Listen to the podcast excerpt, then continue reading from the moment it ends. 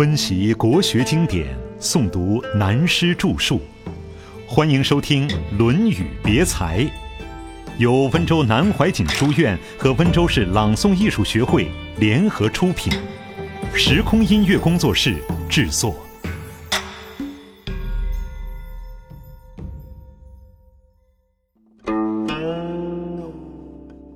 政治、经济、文化。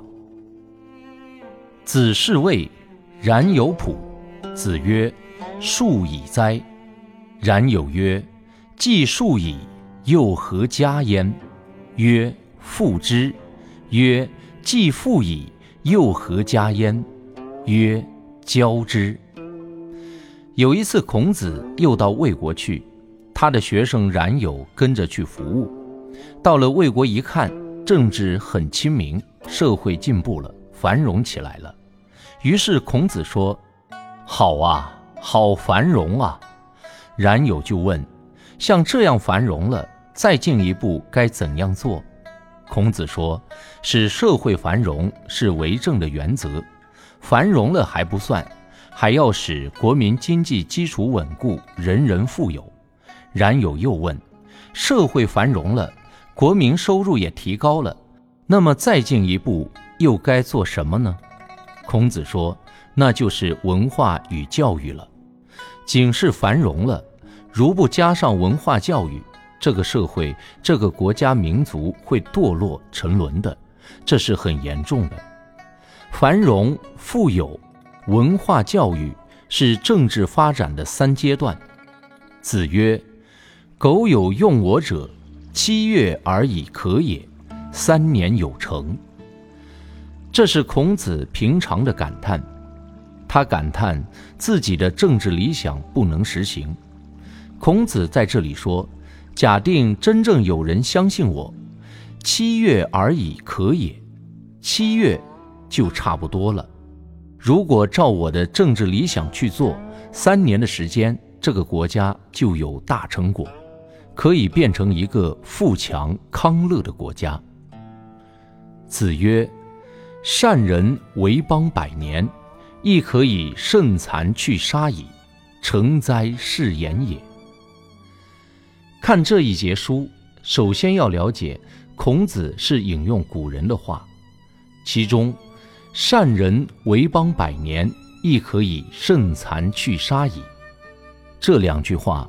是孔子以前的古人说的，只有下面一句“成哉是言也”是孔子自己的话，也就是孔子对于古人那两句话的感想评语。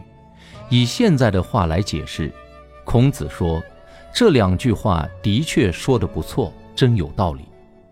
这一节书是连续上面政治发展三个阶段。繁荣富强文化教育的振兴一直下来的，讲到繁荣与富强，我们想到现代的情况，像全世界都在谈发展观光，观光就是社会繁荣的前奏。现在这样，过去历史也是这样。所谓观光，不免要连带有许多对社会风气不好的事。中国如此。世界各国也如此。试举一个例子：曾国藩打垮了太平天国，收复南京之初，当然，南京在兵乱之后经济非常衰落，老百姓非常困苦。曾国藩第一步工作就是恢复秦淮河的游乐事业，歌台舞榭，什么特种营业都有。这些一恢复，经济的复兴就来了。经济的原理，有如美国人一句话：“世界上最大的本事，就是把你口袋里的钱放到我的口袋里来。”读了几年经济学，不如这句话实在、实用、有道理。好逸恶劳是人的常情，要使有钱的人把钱花到南京来，当然最好就是发展娱乐。曾国藩不但第一步恢复了秦淮河的游乐事业，而且像他生活那样严肃的人，为了繁荣地方，听部下的建议，自己还到秦淮河去逛逛，以示提倡。曾国藩还遇上几个名妓，其中一个死了，曾国藩送了一副碗杖，提到未免有情，更相传其中有一个妓女，艺名少如，也颇有文采，要求曾国藩送她一副对子。曾老先生打算用他的艺名“少如”这两个字嵌到联中，先写上联：“得少住时且少住”，意思是。能偷闲在这里休息片刻就休息片刻，因为要考这位女子的文采到底怎样，便要她自己对下联。不料这女孩很调皮，开了曾国藩一个大玩笑，提起笔来写道：“要如何处便如何。”这只是相传的故事，并不完全可靠。但曾国藩为了使南京地方的经济复苏，先恢复秦淮河的繁荣，这是一个事实。然后就是管子的政治道理：仓廪实，则知礼节；衣食足，则知荣辱。最后是文化教育，真正的文化教育。古代中国政治为王道的道德政治，后来讲事公，是来自霸道的思想，不是王道。王道政治的代表在三代以下是周朝，经过好几百年祖孙几代的努力，他的文化风气才养成。所以周代的政权在中国历史上就有那么久远，乃至变成中国文化的渊源。这就是所谓善人为邦百年，极尽是不行的。一个理想的政治风气。最后孕育成一股文化的力量，不是简单的。但这种不以事功取胜，以道德为先，才可胜残止杀，化解人们彼此斗争、仇恨、残杀的心理。但是，一个社会国家要达到这个程度，必须有百年的教育、百年的文化，不可能在短时间内完成。要经过三四世才行，一世三十年。孔子年纪大了以后，有了丰富的经验，所以这两句说得非常切实。换句话说，文化历史的成果不是一下子做得到的，起码要百把年，好几代才能做到。所以急求事功，往往没有好的结果。因此，接下来说。仁德须加累继承。子曰：“如有王者，必事而后仁。”对于王道仁政的推行，孔子在这里再做一个原则性的定论。他说：“要实行王道的仁政，亲眼看到成功是很难做到的，必须要加以时间的培养，隔世或隔代的努力。”有了安定的社会基础，有了根深蒂固的文化教育，然后才能事而后人。我们看到历史，先不管王道不王道，每一个朝代真正的安定，都要以开国以来百把年的根基才行。从近代史来说，就看清朝一代，他们由孤儿寡妇带了三百万人入关，统治了上亿人。经过康熙、雍正、乾隆三朝百把年来的努力，才开始有真正的安定。像“春满乾坤，福满门”，描写当时国家社会的安定现象，实在也是得来不易的。可是，在乾隆的末期，就又开始变了，马上又走下坡。再回溯上去看，明代、宋代。唐代甚至汉代都是如此。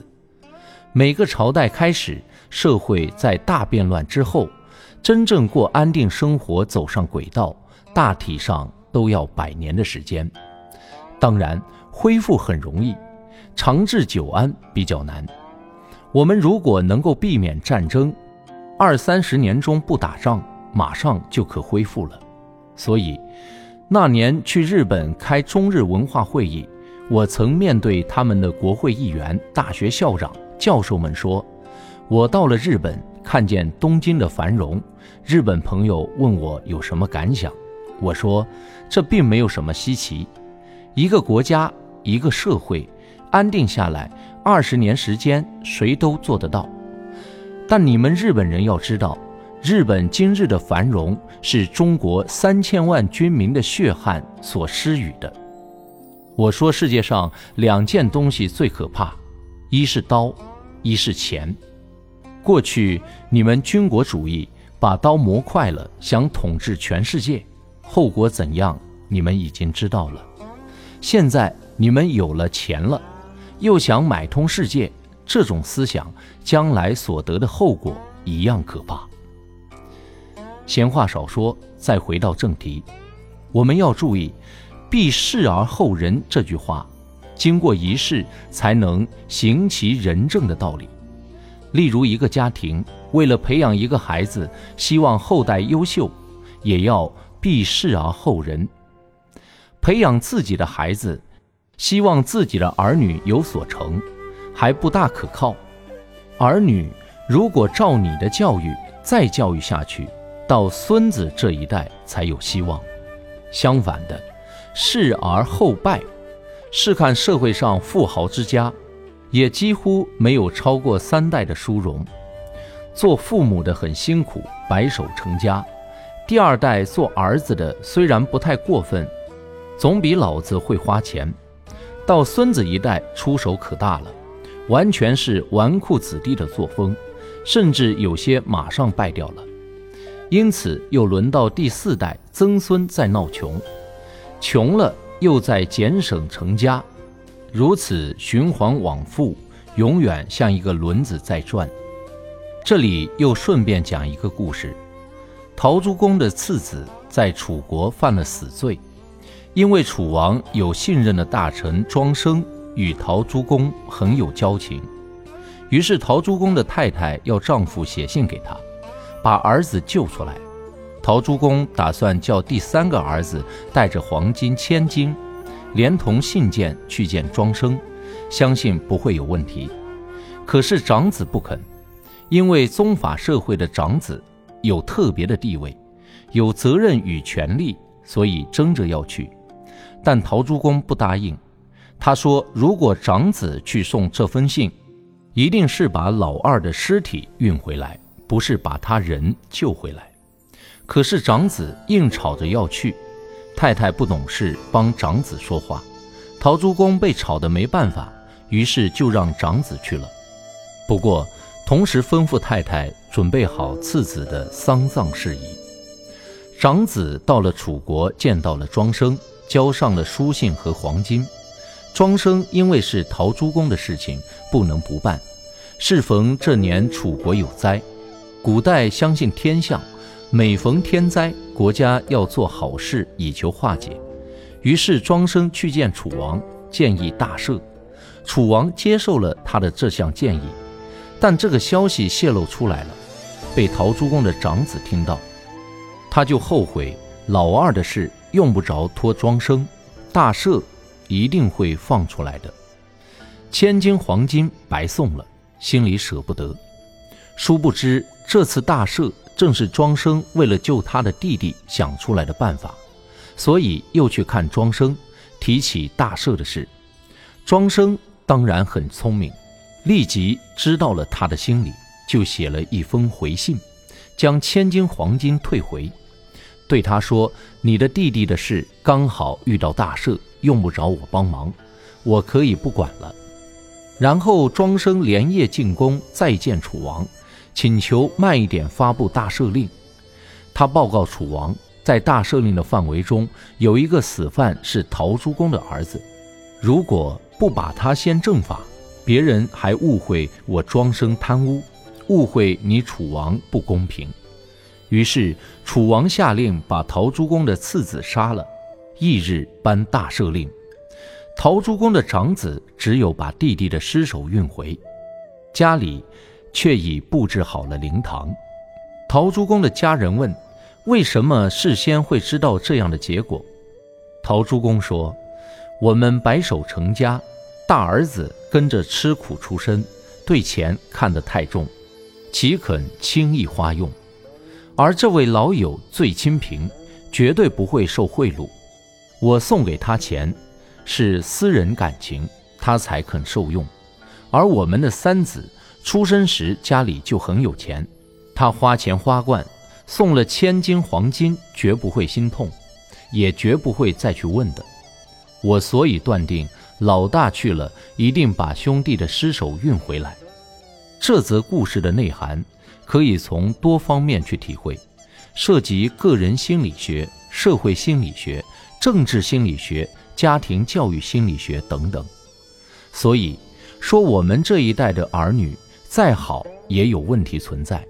主要的，他们在此时此地长大，安安定定，由小学读到大学，父兄尽管穷。